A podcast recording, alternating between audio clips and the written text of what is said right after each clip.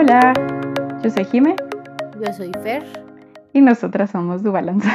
Hoy, como pudieron escuchar en este pequeño intro, no nos va a acompañar Gina por razones de fuerza mayor, pero esperamos que la próxima semana ya esté con nosotras y en el IGTV seguro la van a ver esta semana.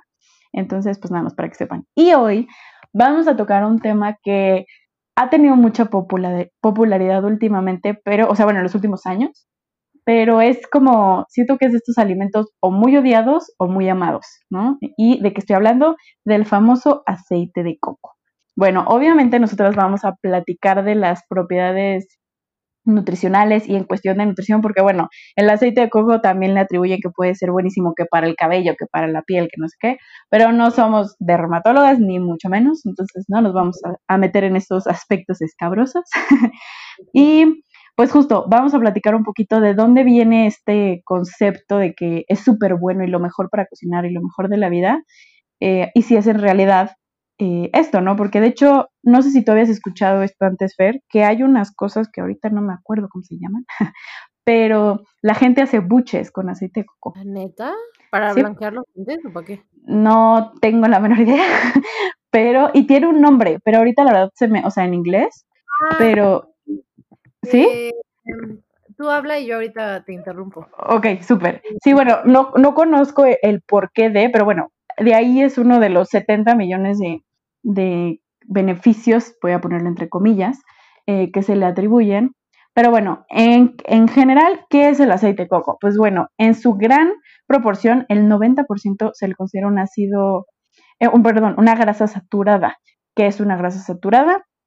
Es una grasa, bueno, es un ácido graso que, ¿cómo lo explicaría como más fácil? Bueno, tenemos, no que sean malos y buenos, porque ya tuvimos un podcast donde no vamos a etiquetar alimentos ni, ni malos ni buenos, pero los que debemos de consumir más son los ácidos grasos mono y poliinsaturados, y los saturados justo son los que se les han atribuido muchas...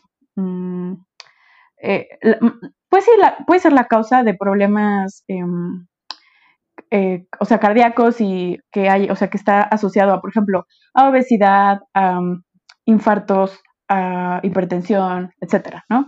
Entonces, eh, justo no que evitemos, o sea, no comamos grasas, saturadas, pero bueno, es a veces inevitable con tantos productos industrializados, pero eh, no comer, o sea, comer más insaturados que saturados, ¿no? Pero bueno, entonces el aceite de coco, primer punto no tan positivo, es que su 90% es grasa saturada.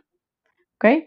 Em, y un poquito más adelante me voy a meter un poquito más en de qué está compuesta esta grasa saturada específicamente en el aceite de coco. Pero bueno, antes, a ver si nuestra corresponsal Fer encontró algo.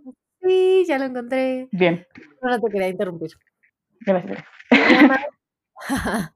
oil pulling y eso significa hacer buches o enjuagues con aceite de coco entre 15 y 30 minutos cada mañana en ayunas. Minutos.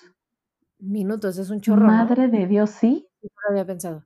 Eh, y bueno, se supone que te ayuda a reducir gingivitis, prevenir placa bacteriana por el contenido de ácido láurico. Eh, y dicen que también te ayuda a, a blanquear los dientes, pero eso no se ha comprobado. Y bueno, en una página de... La verdad es que como lo busqué rápido, pues tampoco sé si es una... página confiable. Pero es la página de un centro de especialidades dentales. Entonces, aquí dice que lo puedes utilizar como un complemento a tu a tu rutina, digamos, diaria, pero tampoco es la, tampoco es la, este, la solución, la pastilla mágica, pues. ok. Pero sí, es eso y al parecer es muy popular. Y el aceite de coco, pues ya debería ser neta. Este, ya, la cura del cáncer. Sí, de verdad, o sea, para el pelo, para la cara, quita grasa. Este todo bien, todo bien, según. Ahora, el disclaimer que justo tampoco somos este odontólogas ni nada, no sabemos si esto es real, esto es como dicen, ah, lo encontramos, ¿no? Pero para que vean, o sea, le atribuyen, híjole, que hasta te va a quitar el acné de la, los granitos que te salieron, todo. Sí, es real, o sea. La maravilla. Pero justo nosotras hoy les vamos a hablar de lo que hemos encontrado en la parte que nos compete, que es la parte nutricional. Exacto.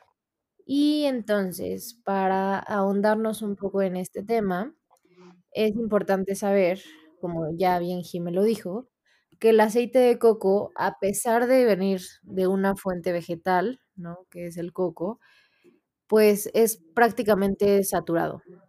Ahora, se supone que dentro de la misma clasificación de saturado, o más bien está la hipótesis, hipótesis de que como es saturado pero vegetal, podría no ser tan perjudicial para la salud como una saturada animal. Sin embargo, en cuestiones de riesgo cardiovascular, de riesgo de padecer obesidad y sobrepeso, no se ha visto ninguna diferencia entre consumir grasa saturada vegetal que grasa saturada animal. La grasa es grasa y te va a aportar pues, la misma cantidad de calorías. sea de donde venga. Exactamente. Y en cuestión de la de la parte cardiovascular, pues hay ahí como mucha controversia, porque al final una grasa saturada, eh, cuando se consume en exceso, nos puede predisponer a padecer o a generar placas de ateroma, que son las unas plaquitas que se instalan en la pared de nuestras arterias y entonces permi no permiten que el flujo de sangre sea el el adecuado, ¿no? Y Exacto. bueno, eso ya te puede derivar en muchas más, eh, complicaciones, pero bueno, el asunto es que, em, como que el aceite de coco se le daba mucho esta esperanza de que ayudara ayudara a disminuir este riesgo cardiovascular, pero al día de hoy no se ha demostrado, eh, no hay pruebas contundentes que nos digan que, em, que no tienen este efecto o que ayudan a contrarrestar, en dado caso, el el riesgo cardiovascular. Ahora, otra cosa que justo estaba platicando con Jime hace ratito para organizarnos, es que en teoría el aceite de coco nos ayuda a aumentar, eh, los niveles de colesterol HDL, que dijimos que no íbamos a etiquetar, pero pues modo, no hay otro término. No, pero esta parte así se le conoce popularmente, Ajá. vamos.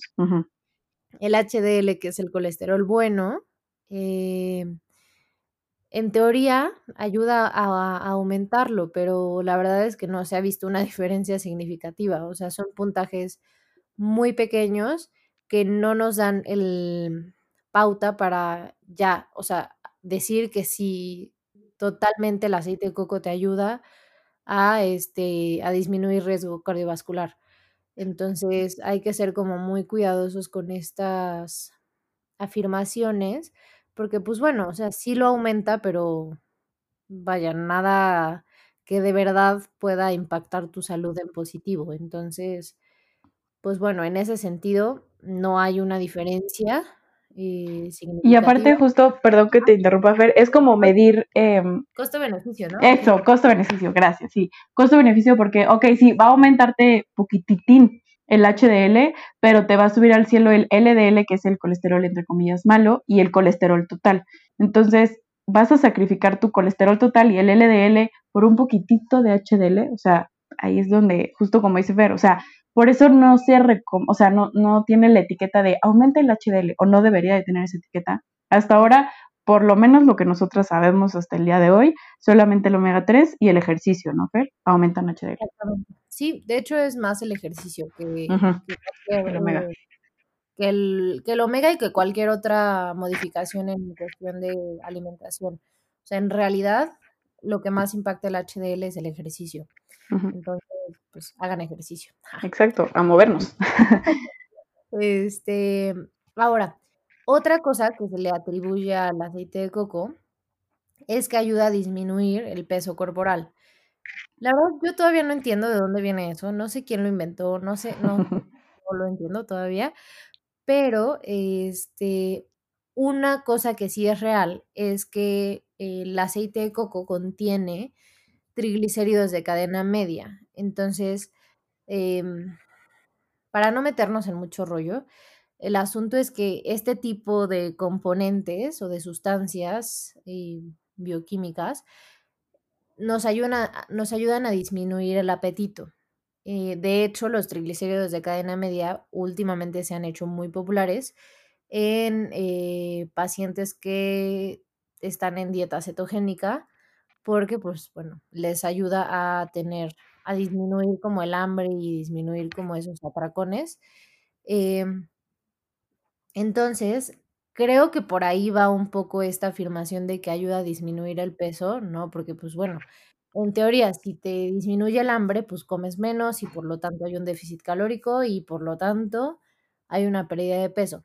Sin embargo, hay que recordar nuevamente que el aceite de coco es grasa. Entonces, un gramo de aceite de coco nos va a proporcionar un poco más el doble de calorías que un gramo de carbohidratos o que un gramo de proteína.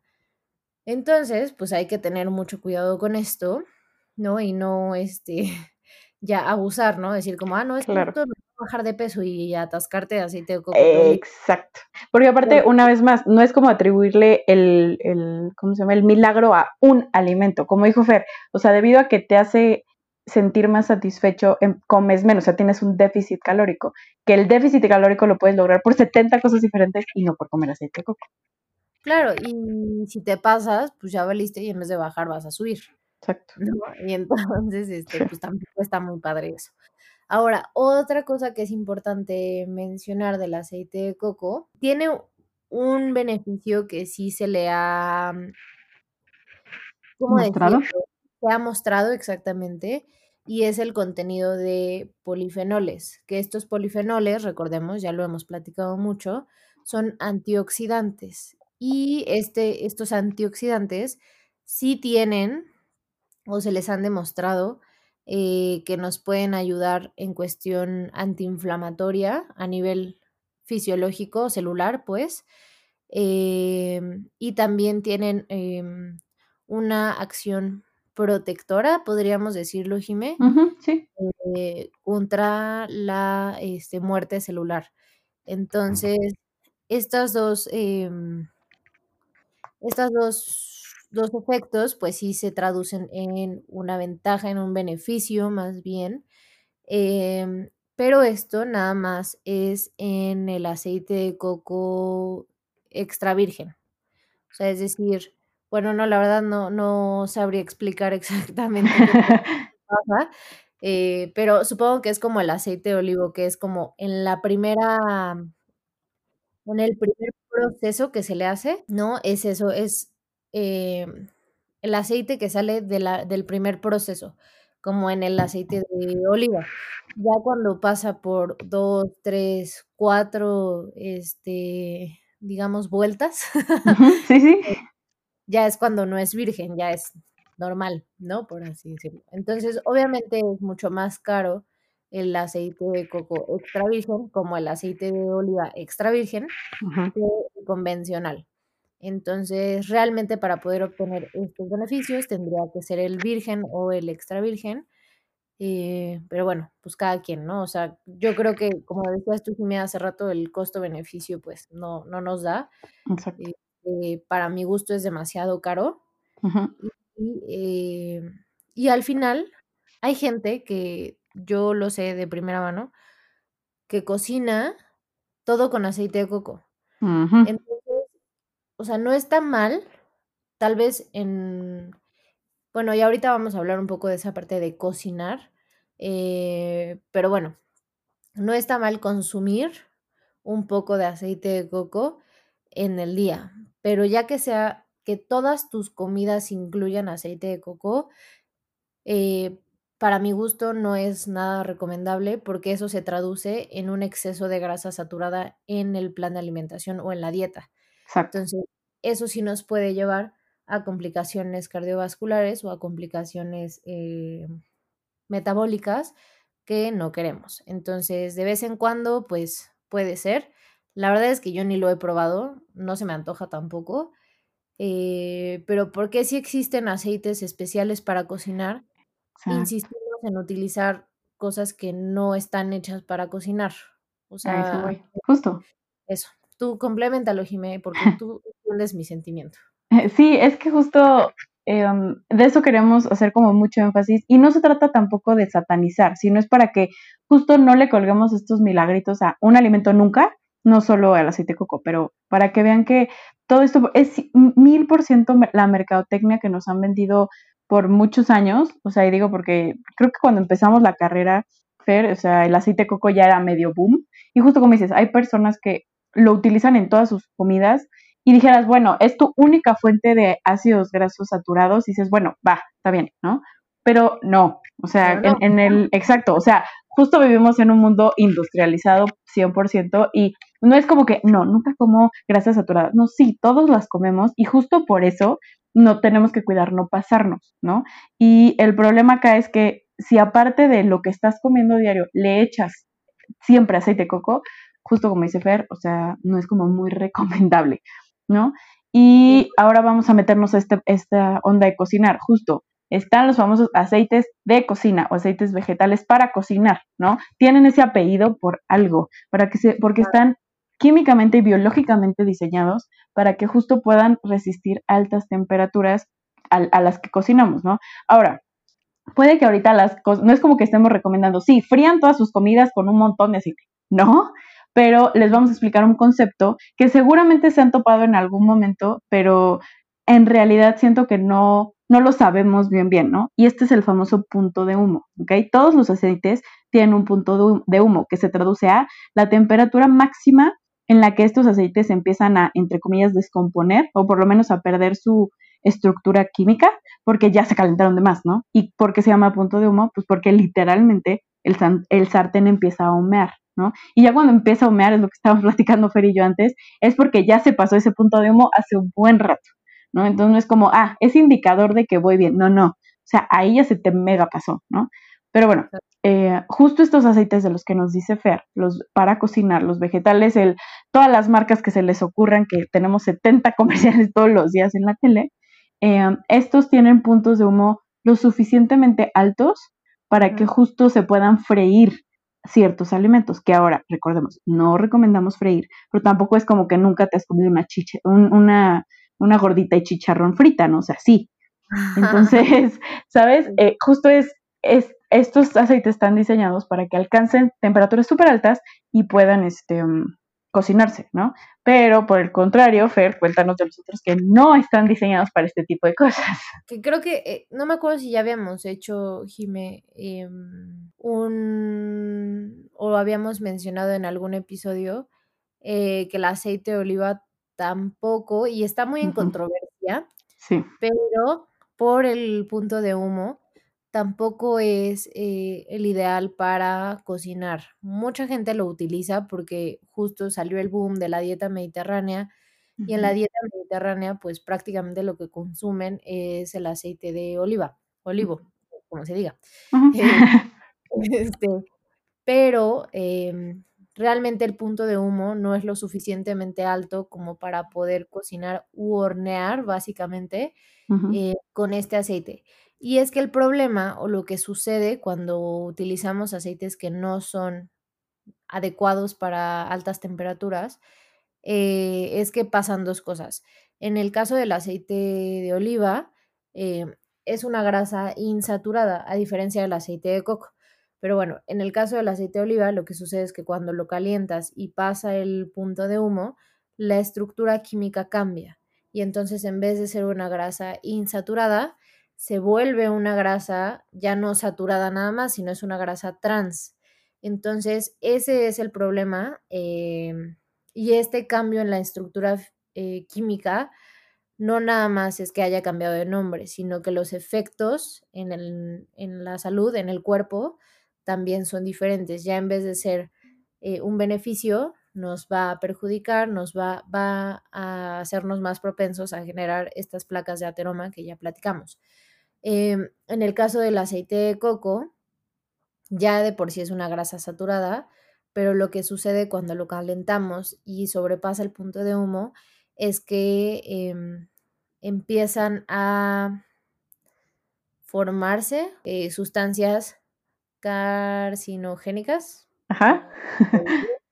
Eh, entonces, este, son sustancias que pues obviamente nos predisponen o aumentan nuestro riesgo de padecer algún tipo de cáncer, ¿no? Obviamente si tenemos muchos más factores más, o sea, no es lo único. Exacto. Pero pues ya si tienes este si tienes predisposición genética, si aparte eres sedentario, si aparte comes mal, si aparte fumas, si aparte tomas alcohol, si aparte bla bla bla y todavía le metes esto, pues más Exacto.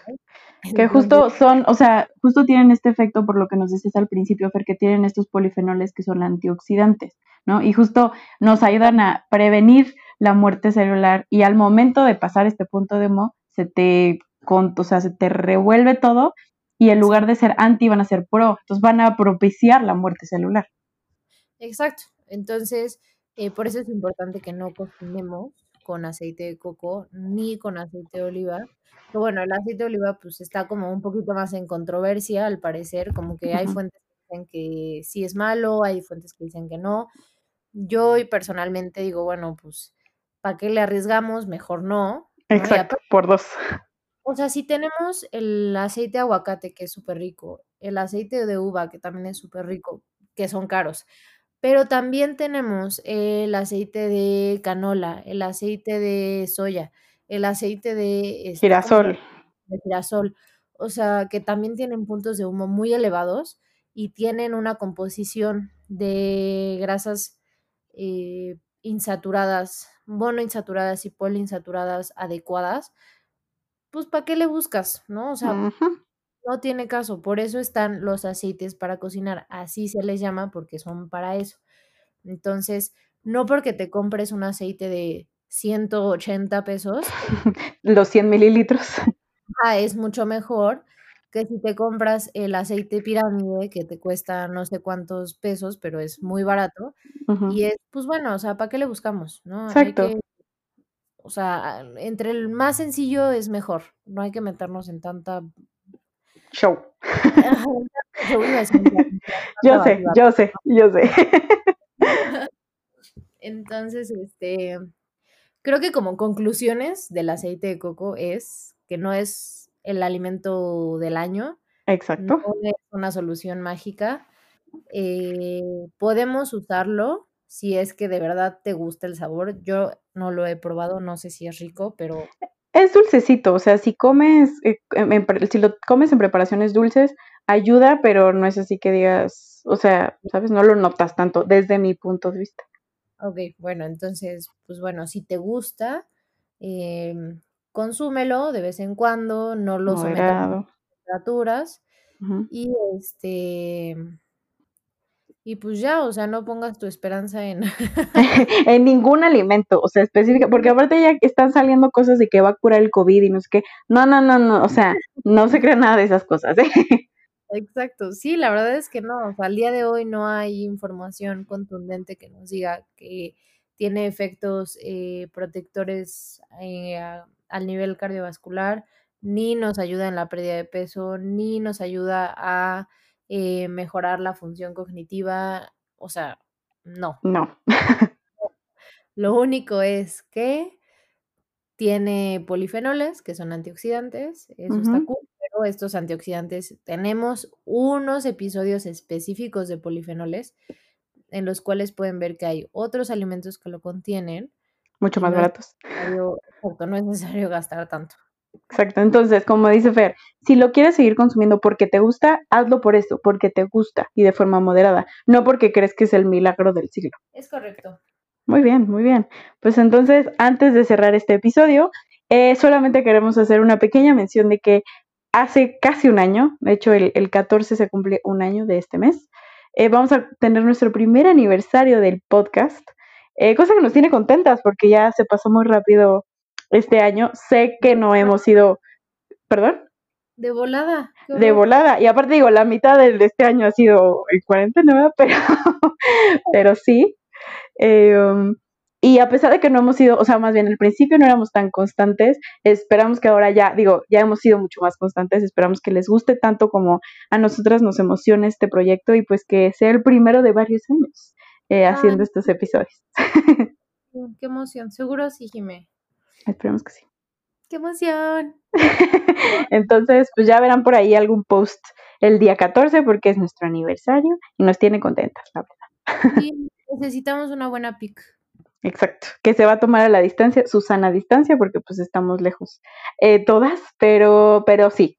Entonces, pues nada, recuerden escucharnos todas las semanas en su plataforma favorita, Spotify, Apple Podcast, Google Podcast, seguirnos en Instagram y Facebook, nos encuentran como arroba balance y los escuchamos la próxima semana. Adiós.